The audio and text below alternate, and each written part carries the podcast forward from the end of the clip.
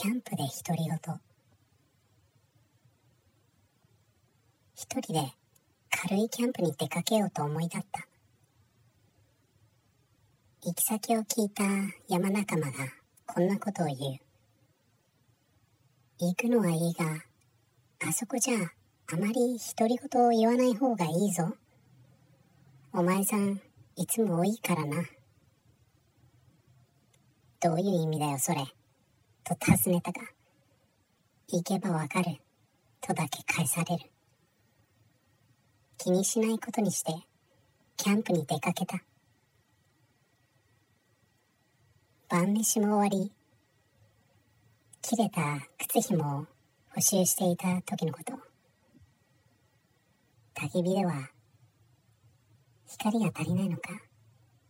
手元がどうにも暗い。